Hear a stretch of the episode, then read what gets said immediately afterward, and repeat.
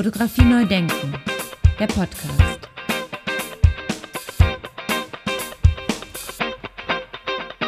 Ja, herzlich willkommen zu meinem Podcast Fotografie neu denken. Mein Name ist Andy Scholz. Erstmal vielen Dank nochmal an alle Hörer und Hörerinnen fürs Zuhören und für die vielen Kommentare und für die Glückwünsche zu meinem Podcast. Das freut mich natürlich sehr und ich mache gerne für euch und für die Fotografie weiter. Meine heutige Interviewpartnerin wurde 1965 in Leipzig geboren und zog dann 1983 nach Berlin. 1989 begann sie an der HGB in Leipzig im Fachbereich Fotografie bei der Dozentin Evelyn Richter zu studieren. Ja, warum ich das hier so ausführlich erzähle. Also sie hatte gerade 1989 in Leipzig angefangen zu studieren, angefangen Fotografie zu studieren und dann fiel die Mauer. Und aus meiner Sicht hat sie genau in diesem Moment genau das Richtige getan. Und zwar setzte sie sich in ein Flugzeug und flog nach New York. Sie blieb dort zwei Monate und das äh, muss sehr aufregend gewesen sein und sie sagt auch, dass es äh, ihr viel länger vorgekommen ist. Sie hat also alles richtig gemacht.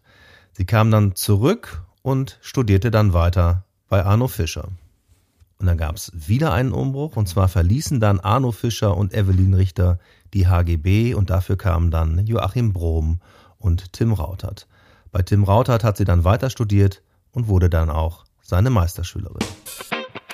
Ja, dieses Mal habe ich nicht quasi nicht direkt äh, live mit ihr gesprochen und ist dann aufgezeichnet und meine äh, Fragen dann neu eingesprochen und den Beitrag so zusammengeschnitten, sondern ich habe ihr Sprachnachrichten geschickt. Ich habe ihnen ihr Fragen geschickt, die sie dann beantwortet hat. Und ich denke, da hören wir jetzt mal rein. Aber zunächst einmal herzliche Grüße, Annette. Viele Grüße nach Berlin. Ja, hallo Andy. Ich grüße dich aus einem sonnigen Berlin. Ja, die erste Frage, Annette. Wie bist du denn zur Fotografie gekommen? Meine Wege zur Fotografie waren Umwege. Ich wollte eigentlich als kleines Kind Naturforscherin werden und habe mich für Pflanzen und Tiere interessiert und durch das intensive Beobachten von Natur hat sich damals schon mein Sehen verändert. Ich habe dadurch die Welt genauer und auch anders wahrgenommen. Ich habe damals äh, selbst noch nicht fotografiert, nur gezeichnet und aufgezeichnet. Ich bin im Haus meiner Großeltern in Ostdeutschland in Leipzig groß geworden, wohlbemerkt zehn Jahre lang ohne Fernsehen und ohne Telefon und natürlich auch ohne Handy und Computer. Die spontane Frage meiner jugendlichen Kinder war, wie ich das überleben konnte. Ich konnte das natürlich gut überleben, da ich mich auch für viele andere Dinge interessiert habe, zum Beispiel auch sehr für die alten Fotoalben meiner Großeltern mit historischen Familienbildern. Und ein Foto habe ich nie vergessen können. Es war eigentlich ein unspektakuläres Bild, welches äh, meine Großmutter als kleines Mädchen zeigte, zusammen mit ihren fünf älteren Brüdern. Sie standen aufgereiht auf dem Bild wie die Orgelpfeifen mit kleinen, fröhlichen, kindlichen Gesichtern.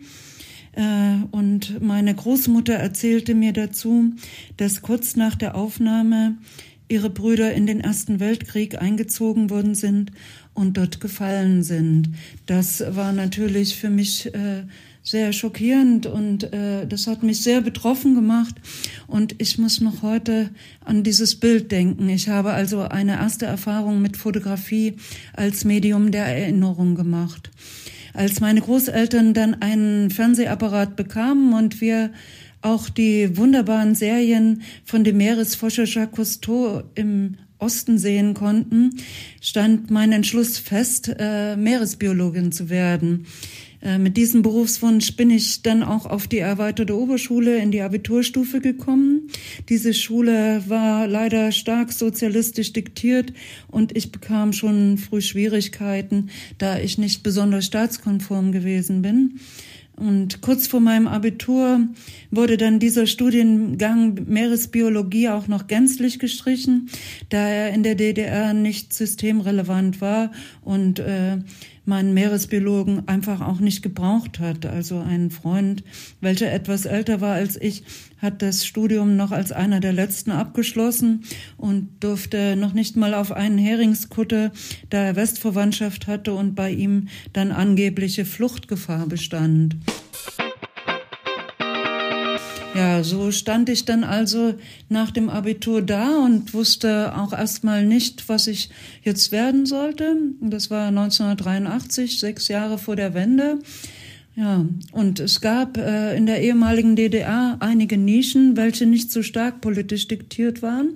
Und eine große Nische war die Kunst. Äh, viele haben sich da rein geflüchtet, denen es ähnlich gegangen ist. Äh, ich hatte das Glück, erstmal an die Leipziger Theater als Requisiteuse zu kommen und äh, lernte den damals schon älteren, aber unheimlich genialen und mit einem gesegneten Bildgedächtnis ausgestatteten Requisitenchef Karl-Heinz Schmidt kennen. Der nahm mich an alle Spielstätten, alle Häuser von Leipzig, von der Oper bis zum Schauspielhaus mit und ich durfte dann vor und hinter dem Vorhang alle Stücke sehen und war damals sehr fasziniert von den Bühnenbildern und deren vielen Möglichkeiten. Es war interessant zu sehen, wie sich Räume durch verschiedene Lichteinflüsse und auch ähm, architektonische Verschachtelungen veränderten. Die Bühnenbilder waren flexible, drei und sogar manchmal vierdimensionale große Collagen, in sich verdreh- und veränderbar mit äh, teilweise eingeblendeten Video-, Foto- und Bildprojektionen.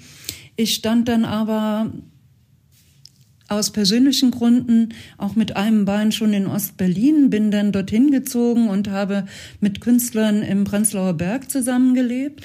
Und durch Zufall traf ich einen Dokumentarfilmregisseur auf der Straße, welcher mich noch von den jährlich stattfindenden Dokumentarfilmfesten in Leipzig kannte. Das Dokumentarfilmfest war im Osten immer unser Fenster zur Welt und wir haben manchmal bis zu 20 internationale Filme an einem Tag geschaut und oft dafür auch die Schule geschwänzt. Und äh, dieser Dokumentarfilmregisseur fragte mich, ob ich nicht für seine Filme fotografieren wollte. Ich habe einfach in Ermangelung eines Jobs Ja gesagt und hatte aber bis dato eigentlich noch nie fotografiert oder eine Kamera in der Hand gehabt. Das war dann gleich eine Feuertaufe, weil ich ein äh, Konzert bei unheimlich miserablen Lichtverhältnissen fotografieren sollte, äh, burgte mir eine sehr klobige äh, langsame Pentagon 6 Kamera. Äh, ich war dann sehr froh, dass ich irgendwie herausbekommen habe, wie ich da einen Film einlege. Man musste auch äh, bei diesen Lichtverhältnissen vom Stativ fotografieren und ich weiß noch, die Musiker sprangen wie die Sprungfedern auf der Bühne herum und Betrunkene fielen mir ins äh, Objektiv. Das war eigentlich total katastrophal und ich konnte mir überhaupt nicht vorstellen, dass da auch noch ein Bild was geworden wäre. Äh, damals musste man auch wirklich noch eine Woche auf die Filmentwicklung warten und mir ist das Herz bis zum Hals geschlagen und ich war ganz aufgeregt und äh, habe dann die Filme abgeholt und wie durch Zauberhand waren etliche Fotos sehr gut gelungen und ich durfte dadurch für auch andere Regisseure am Dokumentarfilmstudio in Berlin fotografieren und äh, die Filme begleiten. Das fand ich natürlich unheimlich spannend und äh, ich fand es auch spannend, dass ich mit Fotografie in so viel unterschiedliche Lebensbereiche schauen konnte. Ja, und äh, mein Interesse an der Fotografie war natürlich dadurch geweckt. Die letzten Jahre dann in, in Berlin, in Ostberlin, waren auch mit Sicherheit auch sehr aufregend und spannend, oder? Äh, die letzten Jahre vor Mauerfall äh, war eine sehr, sehr spannende Zeit im Prenzlauer Berg in Berlin. Und äh, es öffneten sich immer mehr private und illegale Räume für Kunstlesungen und Performance, natürlich auch für riesige Partys. Äh, dadurch wurde ich äh, auch schon äh, stark mit künstlerischer Fotografie berührt. In unserem Freundeskreis war zum Beispiel Thomas Florschütz, der da auch schon auf eine experimentellere Weise äh, seine Körperstudien ähm, äh, installierte, im Raum installierte.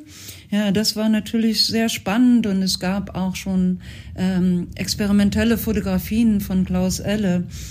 Äh, ich kannte dann natürlich auch die Arbeiten von Sibylle Bergemann und Arno Fischer und den Malers und Evelyn Richter und habe mich äh, entschieden, äh, mich dann an der Hochschule für Grafik und Buchkunst, der einzigen Schule in der ehemaligen DDR, die äh, künstlerische Fotografie gelehrt hat, zu bewerben. Und nach einer umfangreichen Eignungsprüfung bin ich glücklicherweise angenommen worden, obwohl es immer nur vier Plätze pro Studienjahr gab und sollte dann im Herbst 1989 anfangen, in Leipzig zu studieren.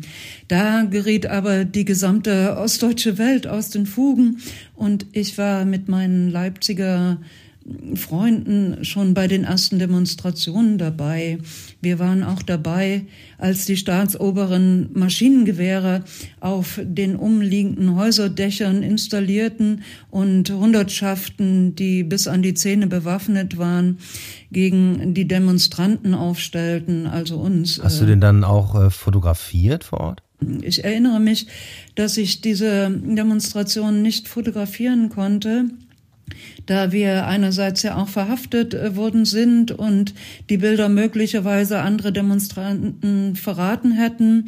Und auf der anderen Seite wollte ich das auch alles ganz unmittelbar selbst erleben und äh, die Ereignisse nicht durch einen kleinen Sucher sehen oder einen Apparat zwischen mir und dem Erlebten haben.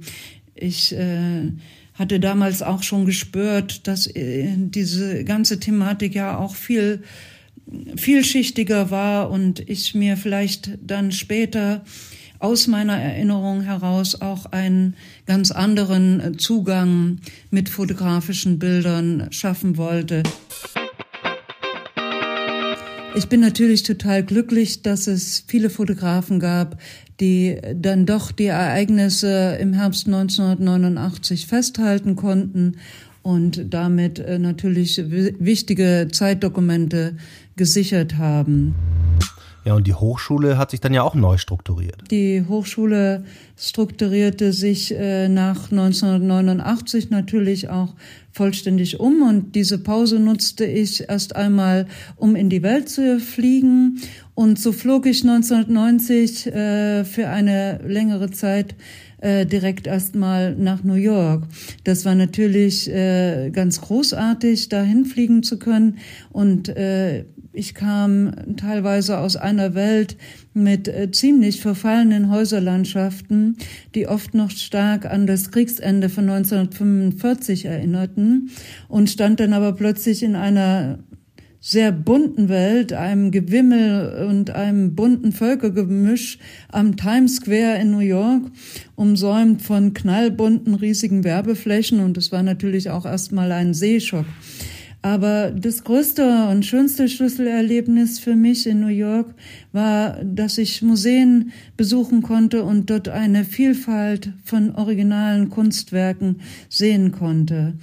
Ich erinnere mich an äh, eine fantastische große Francis Bacon Ausstellung, aber auch an ganz äh, viele fotografische Werke, die ich dort zum ersten Mal im Original sehen konnte, wie zum Beispiel von Jeff Wall, Robert Mapplethorpe, William Eggleston, Robert Frank, Sidney Sherman, D.N. Arbus, Richard Prince und so weiter.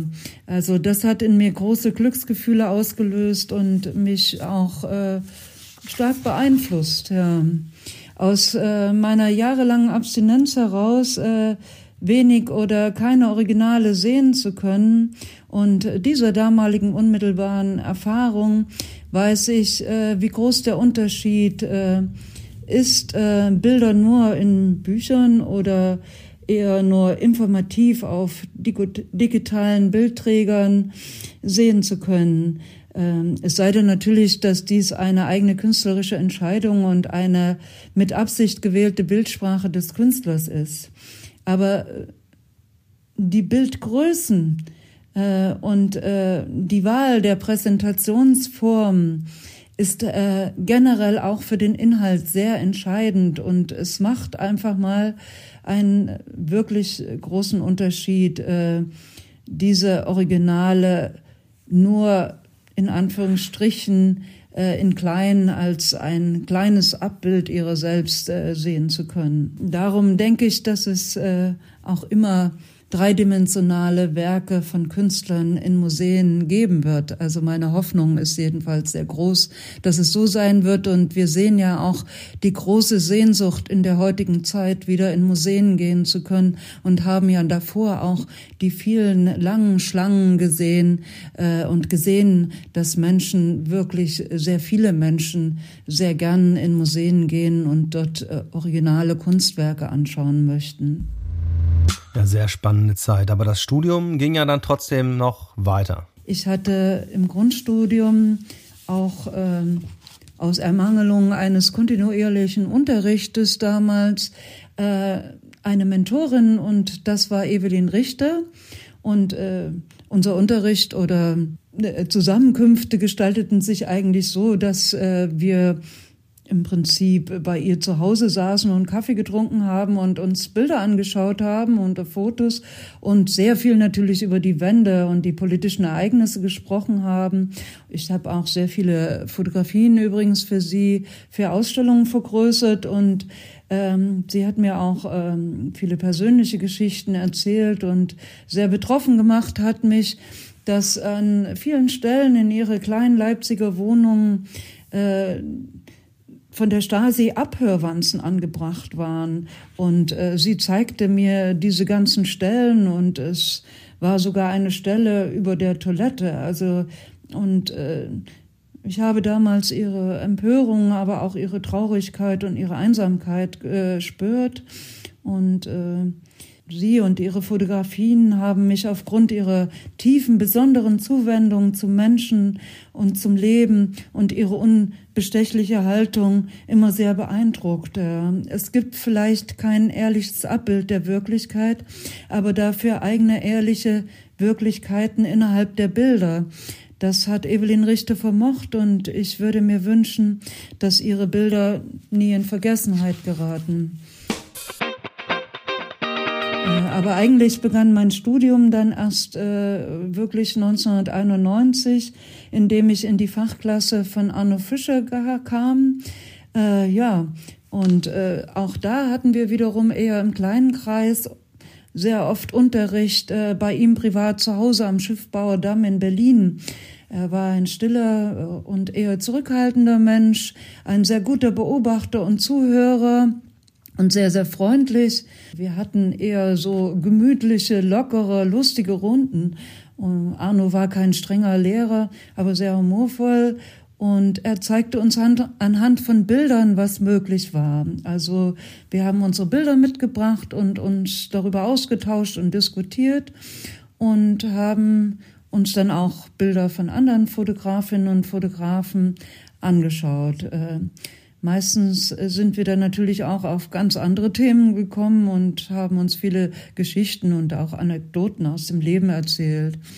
Ich erinnere mich äh, daran, dass es immer um sehr tiefe Bildinhalte ging und niemals um irgendwelche Strategien, wie ich mich am besten auf dem Kunstmarkt verkaufen könnte oder wie ich reich und berühmt werde. Ja, und 1993 kam dann ein weiterer Wendepunkt. 1993 äh, mussten dann Evelyn Richter und Arno Fischer aus Altersgründen äh, an der HGB aufhören und es kamen drei neue Professoren, Astrid Klein, Joachim Brom und Tim Rauntet und äh, ich äh, hatte dann das Glück, in die Fachklasse von Tim Rauntet zu kommen und wurde gleich seine erste Tutorin. Äh, ab dem äh, Zeitpunkt an gab es ein sehr konzentriertes und fundiertes Studienprogramm mit äh, sehr vielen spezifischen Seminaren und Anwesenheit war der Pflicht. Ja. Tim Rautert war ein ausgezeichneter Lehrer. Er bildete uns vor allen Dingen auch sehr breit. Er zeigte uns die Wichtigkeit auf uns mit allen Bereichen zu beschäftigen, also wie Philosophie, Literatur, Politik, Film und Theater und das in unsere Arbeiten mit einfließen zu lassen. Er forderte uns auch, er war sehr genau und konsequent und das war eigentlich auch sehr gut. Er, er hat uns auch äh, öfter mal die Leviten gelesen, wenn wir eigentlich überhaupt nicht reflektiert hatten, was wir da fotografisch gemacht haben. Dabei war Tim Rauter da aber auch immer sehr menschlich und äh, humorvoll und hat vielen Studenten geholfen, hat viele positiv motiviert und eigentlich erstmal auf den richtigen Weg gebracht und hat uns angehalten, auch immer um die Ecken zu denken und sich zu vergewissern, was mache ich da eigentlich. Er hat uns äh, aber auch genügend Raum gegeben, eine eigene Bildsprache zu entwickeln, eigene Themenfelder zu bearbeiten und äh, zu experimentieren. Und hat das geklappt, da dann schon eine eigene Bildsprache zu entwickeln? Ja, ich habe dann auch schon in meiner Meisterschülerarbeit mit Realität, Modell und Fiktion äh, gearbeitet und mich beschäftigt. Äh, ab 2003 habe ich dann äh, mit äh, meinen großformatigen Collagen einer Serie mit dem Titel Raumzeit Bild begonnen und habe darin äh, eigene Fotografien und Drehfotografien äh, aus verschiedenen Räumen, von verschiedenen Orten und äh, aus verschiedenen Zeiten miteinander kommunizieren lassen und äh, neue Bildwirklichkeiten äh, damit für mich geschaffen.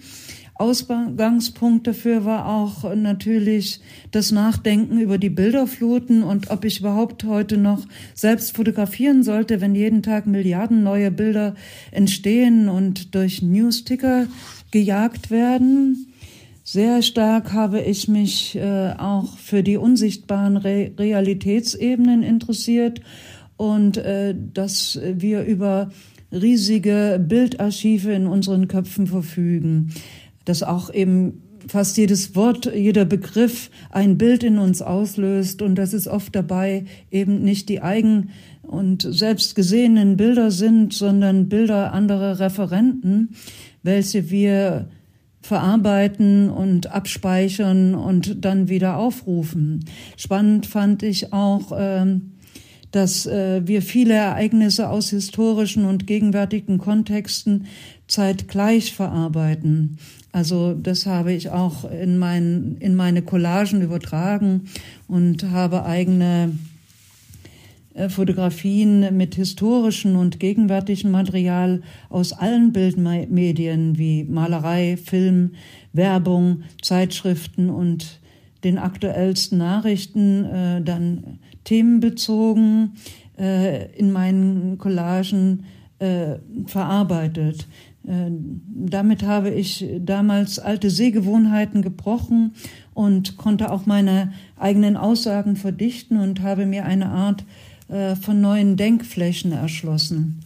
Im Bild äh, Versteck konnte ich historische Verstecke wiederum in diesem Bild verstecken oder in dem Bild Cinema Paradiso habe ich äh, ein Wechselspiel zwischen Realität und filmischer Fiktion äh, inszeniert.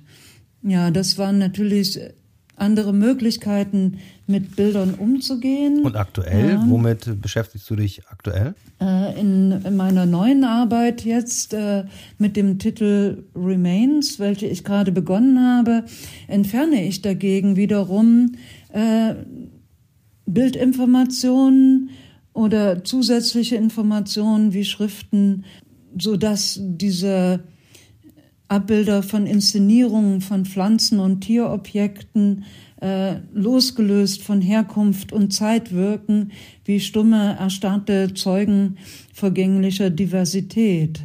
Ähm, ich habe also das Prinzip der Decollage sozusagen angewandt. Ja, und die aktuellen Möglichkeiten äh, kommen dir ja da zugute. Ja, und äh, die digitalen äh, Geräte und Arbeitsweisen ermöglichen wir mir damit natürlich einen äh, sehr einfachen und guten Zugang und sind mir sehr behilflich. Ja.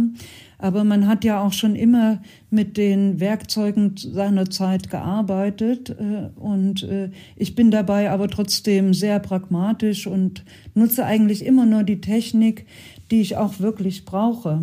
Ich arbeite im Großbildbereich noch analog, weil ich auch meine Linhof-Kamera sehr liebe und äh, es auch mag, mit äh, diesen Filmplatten zu arbeiten. Und äh, ich arbeite digital im Kleinbildbereich und finde, dass dies auch jeder für sich selbst bestimmen sollte, da die Technik in Kürze ohnehin so weit ist, dass man immer weniger einen Unterschied bei den Verfahren erkennen kann. Eine längere Haltbarkeit ist natürlich äh, sehr wichtig für unser Medium und hilft dem Medium Fotografie. Und natürlich äh, sollte man auch den Gedanken der Nachhaltigkeit dabei nicht vergessen und äh, sollte natürlich nach Möglichkeit keine Materialschlachten anzetteln und auch an die an die Problematik der Lagerung von Arbeiten denken, also keine Überproduktion machen und vielleicht auch äh, verschiedene Rahmen oder Materialien äh, wiederverwenden. Ich finde es, äh, um nochmal aufs Technische zu kommen, leider auch immer ärgerlich, wenn ich von der Technik beherrscht werde äh, und ich nicht die Technik beherrsche und äh, dadurch natürlich auch äh, das Augenmerk auf das Wesentliche verliere äh, oder aber auch die Technik äh, nicht gut genug ist, einen äh, gewollten Inhalt wirklich zu transportieren. Also es nützt eben auch nichts, wenn man eine gute Idee hat, wenn sie sich, äh, wenn sie nicht transportiert werden kann.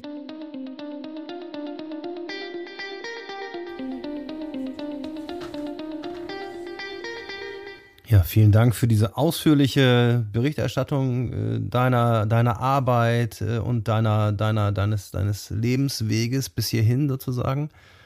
Ähm, kommen wir jetzt nochmal so ein bisschen in meine, in meinen Fragenkatalog zurück. Das wäre zum Beispiel so eine Frage, wo findet denn heute für dich Fotografie Neudenken statt?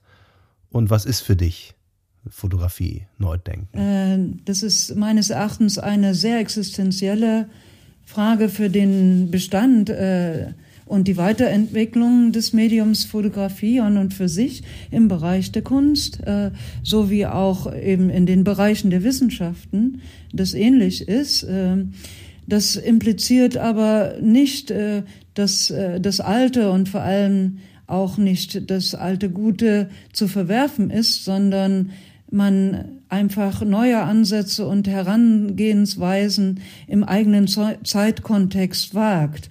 Jede Zeit kommt äh, im eigenen Anlitz daher und auch mit ganz eigenen spezifischen Problematiken. Darum mag ich die Aussagen auch nicht, äh, dass äh, das Medium an und für sich oder Einzelbereiche davon äh, für tot erklärt werden oder es behauptet wird, äh, dass äh, alles schon mal gesagt wurde. Also die Themenfelder und äh, der Ideenhorizont sind nach wie vor unendlich und ich freue mich schon auf die vielen neuen und ungewöhnlichen künstlerischen Arbeiten, die die Zukunft noch bringen wird. Fotografie neu denken heißt äh, für mich auch überschreiten. Und es war immer schon so, dass diejenigen, welche gewagt haben, Grenzen zu überschreiten und mit alten Tabus zu brechen, natürlich im Zusammenspiel mit einer geistigen Substanz und einem starken Inhalt und äh, ja auch dem nötigen Talent die wichtigen und großartigen Arbeiten geschaffen haben, welchen das, dem Medium Fotografie die eigentliche Schlagkraft auch verliehen haben und auch der Diversität der fotografischen Arbeiten von klassisch bis konzeptuell verdankt das Medium Fotografie seinen festen Platz im Bereich der Kunst. Wann ist denn dann ein Bild ein gutes Bild? Ein gutes Bild oder eine gute Arbeit bestehend aus mehreren Bildern ist für mich immer zeitlos und äh, zeitgenössisch zugleich und zieht mich erstmal in, in den Bann, ja, in ihren Bann. Besonders gut ist es für mich, äh, wenn ich mich damit lange intellektuell, aber auch emotional auseinandersetzen kann. Dieses Kunstwerk mich verzaubert und vereinnahmt und äh, vielleicht auch irgendwie ein kleines Geheimnis hat und ich äh, dieses Bild oder diese Arbeit mit mir mitnehmen kann und sie mich noch sehr lange beschäftigt. An gute Bilder und gute Werke erinnere ich mich äh, sehr stark und freue mich immer, wenn ich sie egal wo wiedersehe. Ich nenne sie dann Freunde. Und eine Frage, die auch immer wieder auftaucht und hier im Podcast verhandelt wird, ist die Frage danach, was das Smartphone eigentlich so mit sich gebracht hat und verändert hat für dich. Ja, die heutigen Techniken und äh, die digitalen Möglichkeiten können natürlich immer Fluch und Segen zugleich sein, äh, wenn man nicht sehr klare, sinnvolle und gesunde eigene Entscheidungen treffen kann.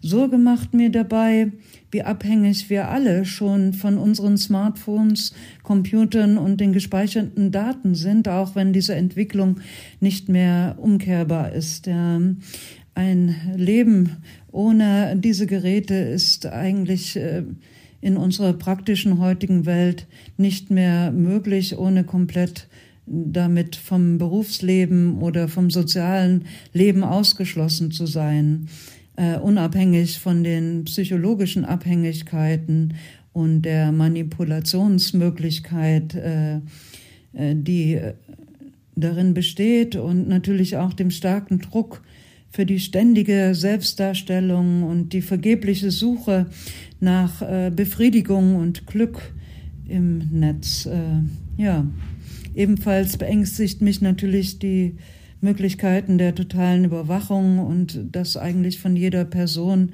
in kürzester Zeit eine genaue Studie erstellt werden kann.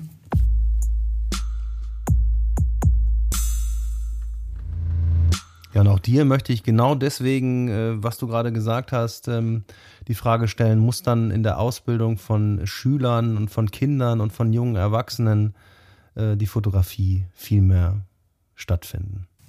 Ich halte aus den eben genannten Gründen eine Einführung von lebensbezogenen Unterrichtsstunden, welche, sich mit dem Umgang digitaler Medien beschäftigen, für sehr dringend notwendig, und zwar nicht als starre, einseitig vorgetragene Lehrmeinung oder als Notenfach, sondern als offener, aufklärender und bildender Dialog mit Kindern und Jugendlichen zusammen.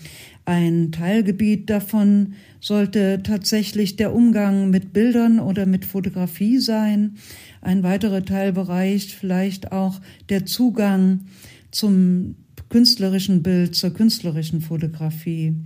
Also wir sollten damit frühzeitig äh, beginnen, äh, in den Dialog mit Jugendlichen und Kindern zu treten, um auch Frustration, soziale Bindungslosigkeit und eine Art Verlorensein in den Weiten der manipulativen digitalen Welten abfedern zu können, da sich diese Problematiken sonst im gesamtgesellschaftlichen Kontext widerspiegeln werden.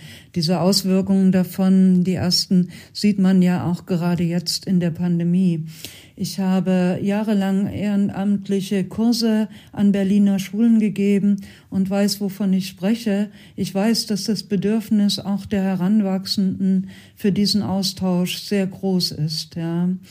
Und es wäre natürlich dabei sehr hilfreich, wenn sich Schulen mit Institutionen verknüpfen könnten und Politik Bildung endlich im ausreichenden Maß unterstützen würde. Liebe Annette, herzlichen Dank für die Antworten und für die vielen Gedanken, die du uns mit auf den Weg gibst. Vielen Dank dafür. Viele Grüße nach Berlin. Lieber Andy, ich danke dir sehr und würde mir noch viele Podcast-Folgen Fotografie neu denken wünschen. Also alles Liebe und äh, liebe Grüße. Tschüss. Fotografie neu denken, der Podcast.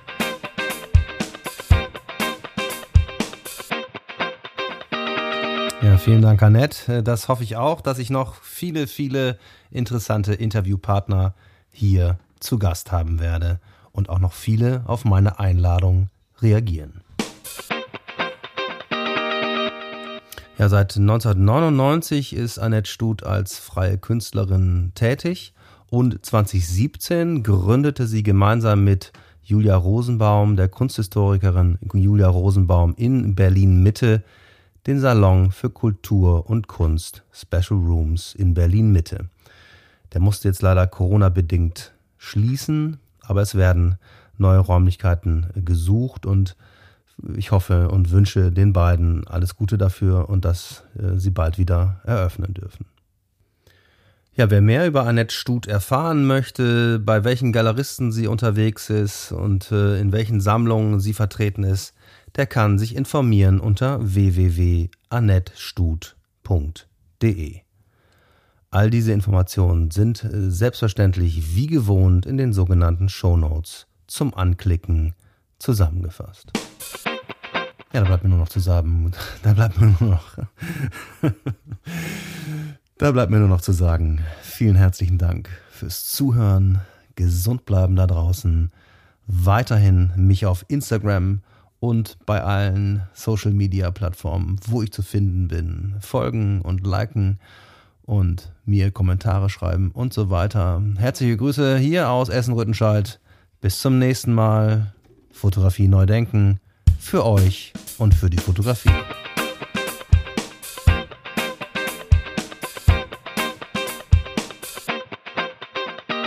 Fotografie neu denken, der Podcast.